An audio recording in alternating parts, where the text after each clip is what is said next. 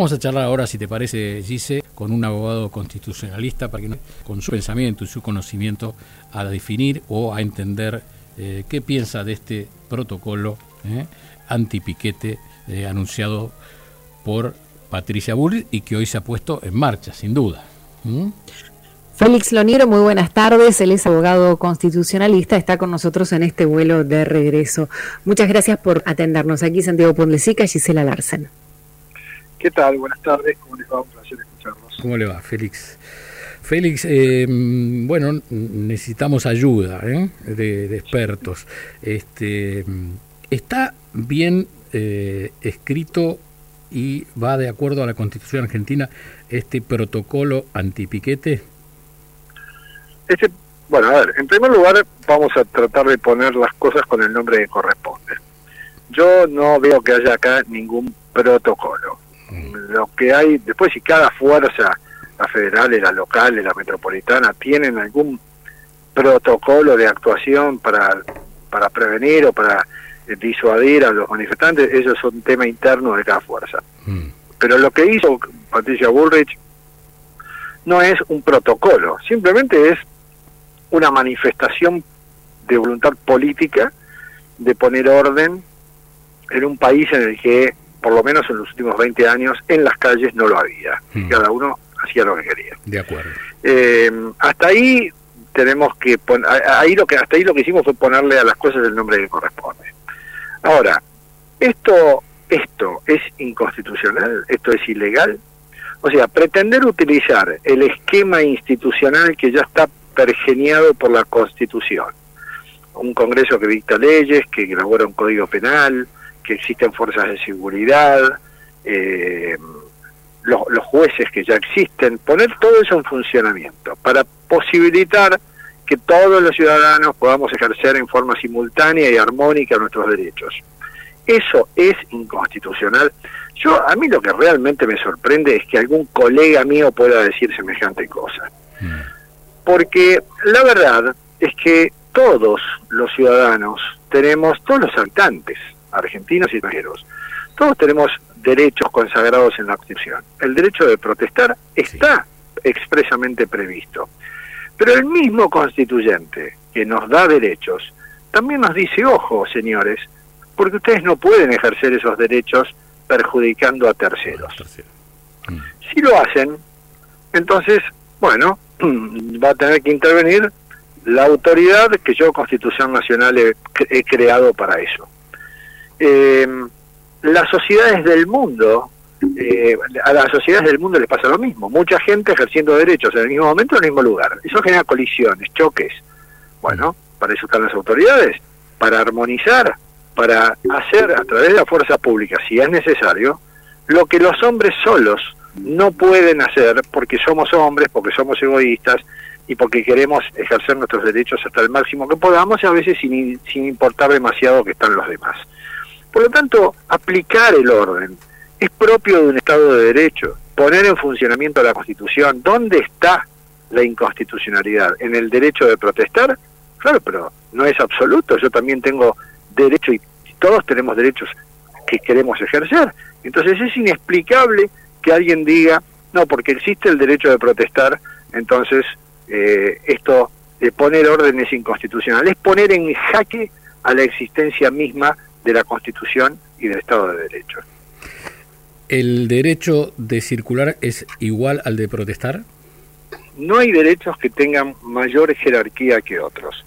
Lo que sí ocurre es que acá hay muchos organizados mm. que, eh, que nos imponen a nosotros, a todos los demás, eh, la prevalecencia de ese derecho de reclamar.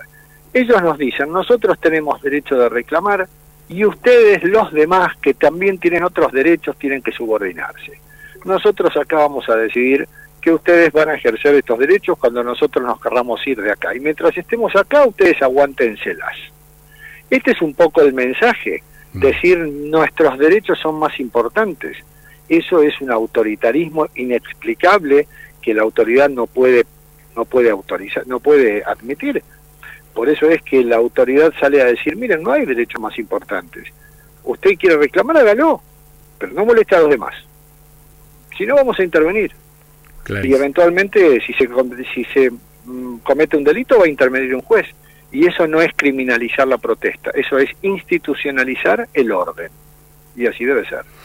Félix Lonigro, eh, hacíamos una comparación hace minutos de qué diferencia hay entre un corte en diagonal norte y un corte en la autopista de La Plata Buenos Aires, como ocurrió ayer y antes de ayer, por falta de suministro eléctrico. A ver, eh, las en el derecho existe algo que eh, no es muy común, pero que se llama sentido común y este contexto. Eh, cuando falta energía eléctrica y hay gente que se quiere manifestar y para eso corta la calle, yo entiendo eso está mal. No debe hacerse ni debe permitirse. Mm. Cuando hay en cambio una manifestación por un evento deportivo, la peregrinación a Luján, una maratón, qué sé yo. Un recital. Un recital. Un recital. por ejemplo. Entonces decimos, bueno, esto está dentro de la organización. Se pide permiso, la autoridad autoriza, se cortan determinadas arterias por un tiempo. Esto está organizado. Mm. Ahí no hay caos, no hay anarquía, hay organización que en la que interviene la autoridad. Ahora, cuando en este caso estamos hablando de más de 8.000 cortes en 10 años, mm. más de 1.000 en el año, más de, creo que fueron mucho más de 1.000, creo, más de, más, creo que hubo, sí, hubo más de 1.000 en el año 2023. Eh, cuando se instalan sin pedir permiso y porque quieren, no solamente por cuestiones de pobreza, sino, por ejemplo, hoy, para conmemorar lo que pasó hace 20 o 22 años, o para solidarizarse con los caídos en no sé dónde, o para solidarizarse o recordar tal evento. Entonces ya no es una cuestión de reclamo por necesidad, es tomar la calle porque yo creo que tengo que hacerlo y a mí me parece que eh, por cualquier motivo es válido. Estamos convirtiendo al derecho a reclamar que existe, no podemos negarlo, en una especie de super monstruo mm. que, que subordina a todos los demás derechos que que nosotros también necesitamos ejercer. Esto es lo que hay que impedir. Hoy empieza el cambio de paradigma. No sé cuándo se va a resolver, no va a ser fácil, no va a ser de un día para el otro, pero no podemos comparar lo que viene pasando desde hace 20 años de manera incontrolada con un hecho concreto, una manifestación, una peregrinación, un hecho puntual, son cosas distintas. Estamos hablando con Félix Lonigro, abogado constitucionalista. A ver, Félix, le tengo que pedir ayuda con esto. La ministra de Capital Humano, Sandra Petruelo, eh, eh, anunció que se le iba a quitar el plan a la gente que iba a las marchas. También hoy comenzaron avisos en las estaciones de tren, usted lo ha visto, y audios diciendo llamen a un número las personas que están siendo usadas para las marchas. ¿Es eh, legal que le quiten el plan o tendría que existir un instrumento eh, que debía crear eh, la ministra de Capital Humano? Este es el punto más complejo de todo esto que se ha implementado ahora. yo entiendo que con la legislación actual, a ver, los planes, algunos planes están creados por ley, legislación o el AUH, por ejemplo. La, la ley que lo crea establece algunos, algunas causales para darle de baja por ejemplo, que los padres no presenten los certificados de escolaridad de los hijos, vamos. Eh, ahí no, no está previsto la, cometer un delito, por ejemplo, cortar una calle, no está previsto como causa para dar de baja. Eh, pero otros planes, la mayoría de los demás planes, tienen un origen directamente en el Ministerio. Por ejemplo, el potenciar trabajo se origina en una resolución del Ministerio de Salud del año 2020, ahora el Ministerio de Capital Humano, en esa resolución tampoco se prevé como causal de baja de los planes eh, que, que, por ejemplo, se, se corte una, una, calle o se cometa cualquier delito. Eh, lo que se prevé es que si la persona que recibe el plan no presta la contraprestación, digamos, eh, no cumple con el que tiene que cumplir durante determinados plazos, se le puede quitar fenómeno. Ahora, ¿puede hoy, con esta resolución, la ministra de Capital Humano decir quito un plan porque alguien está cortando una calle, no digamos porque está protestando, porque el derecho de protestar no puede ser, ser motivo de una baja, sí el de protestar cometiendo un delito, como es interrumpir la, circulación de los medios de transporte. Eh, ¿Puede hacerlo con esta legislación? No. Pasa que ella lo puede modificar fácilmente. Cambia la resolución, no es una ley, ah. cambia la resolución, eh, establece como requisito para dar de baja la comisión de un delito, entonces, bueno, se arresta a una persona porque está cortando la calle, se la somete a proceso, tiene una condena y con esa condena se le da de baja. Eh, ¿Qué sería una resolución ministerial? No tendría que ir ni al Congreso ni, eh, ni participar el presidente de la Nación. No, exactamente, ni siquiera un decreto. Es una resolución de, de, la ministra, en, esto, en este caso de Capital Humano. Bueno, si modifica esa resolución, entonces sí, podría hacerse. Después por ahí alguien cuestionará, ¿no? Esa resolución es inconstitucional. Bueno, después los jueces verán. Pero hoy, así como está planteado esto, y a mí me parece, me parece más difícil este, que se pueda quitar un plan, ¿no? Es, este, es el tema más complejo tal vez de todos, y a lo mejor surgió también como una forma de plantar autoridad y decir, bueno, ojo, porque estamos dispuestos a llegar hasta inclusive a eso. Eh, en este cambio de paradigma. O sea que en, el anuncio es como un anuncio anticipado. Eh, mucha gente decía, se escucha en las grabaciones que hicimos, eh, nos están amenazando. ¿Esto para usted tendría que haberse modificado la resolución antes de hacer los anuncios? Y probablemente sí tal vez ahí hubo cierta desprolijidad, a mi juicio. Eh, mm. No sé si algunos dicen esto es una amenaza. Mm. Bueno, cuando uno anuncia, eh, si estuviera la resolución modificada, uno podría decir, mira, no es una amenaza. Claro. Es este, poner de manifiesto algo que vamos a hacer, cumplir mm. con la norma. Como no está, puede sonar un poco amenaza. Pasa que modificar un paradigma tan fuerte en los últimos 20 años a veces genera desequilibrios a la hora de, tratar de poner orden. Y este probablemente sea uno de esos. Es un cambio cultural, Félix, ¿o no? Totalmente, totalmente. Y por eso, como todo cambio cultural, no se hace de un día para el otro.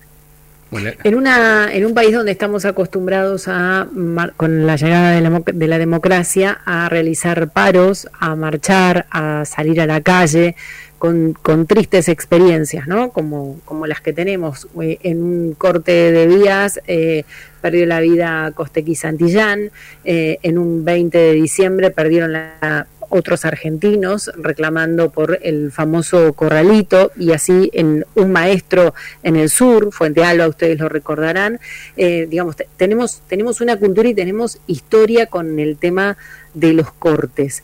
Em, siempre digo, eh, en este caso el gobierno decía que llamaba al diálogo, ¿no? que podía sentarse con las organizaciones y para poder conversar y para poder ver dejando de lado esta marcha de hoy, que creo que tiene mucho de tiene mucho de recuerdo, tiene mucho de romántico si se quiere, pero también tenía mucho de temor, porque el gobierno actual llega al poder de la mano de una, de una promesa y era que no iban a cortar más las calles, por lo menos en Capital Federal. Entonces me parece que para mí era una carta muy importante para el gobierno, la de hoy. Era la primera carta que se jugaba y era la primera carta en la que tenía la posibilidad de demostrarle a quienes lo votaron que no les estaba fallando. Me parece que acá eran cuestiones políticas fuertes las que se estaban jugando. Y eso lo saben las organizaciones piqueteras, sobre todo porque las organizaciones piqueteras, eh, que, en, su representación institucional, es nula. O sea, han sacado menos de, no sé cuántos diputados tienen eh, esos sectores políticos, menos de cinco. Mm. Indudablemente en las urnas eh, ellos no encuentran el apoyo y entonces buscan en la calle lo que no encuentran en las urnas, justificar de algún modo su, su, su, existencia o imponer su ideología desde allí. Ellos dicen que, eh, dicen que tratan de defender a los pobres. bueno, poco el favor que le hacen a los pobres cuando en realidad esos favores se hacen desde tratar de eliminar la pobreza. Yo creo que ellos, los, dirigentes piqueteros, lo que necesitan es que haya pobres para poder justificar su, su trabajo. Lamentablemente, si, si se solucionara el problema de la pobreza, tendrían que salir a buscar otro laburo y por eso es que entiendo que estén enojados y que estén planteando todas estas cosas. Pero la verdad, hay todo un pueblo, o por lo menos una gran mayoría, que aceptando esa propuesta de acá no se cortan mal las calles, dijo háganlo no puede no hacerlo el gobierno, no solo porque estaría fallando a sus votantes, sino porque no estaría cumpliendo con el deber de poner orden. La palabra Estado significa eso, orden, organización, es eh, un incumplimiento injustificable de las autoridades no hacerlo como lo, no lo han hecho, como, como lo omitieron durante 20 años en Argentina. Félix Leonigro, abogado constitucionalista, le agradecemos muchísimo haber estado aquí con nosotros en vuelo de regreso. ¿Mm? No, por favor, gracias a ustedes y aprovecho para, para saludarlos y mandarles felicidades para esta fiesta. Igualmente, felices fiestas. ¿eh? Bueno, la opinión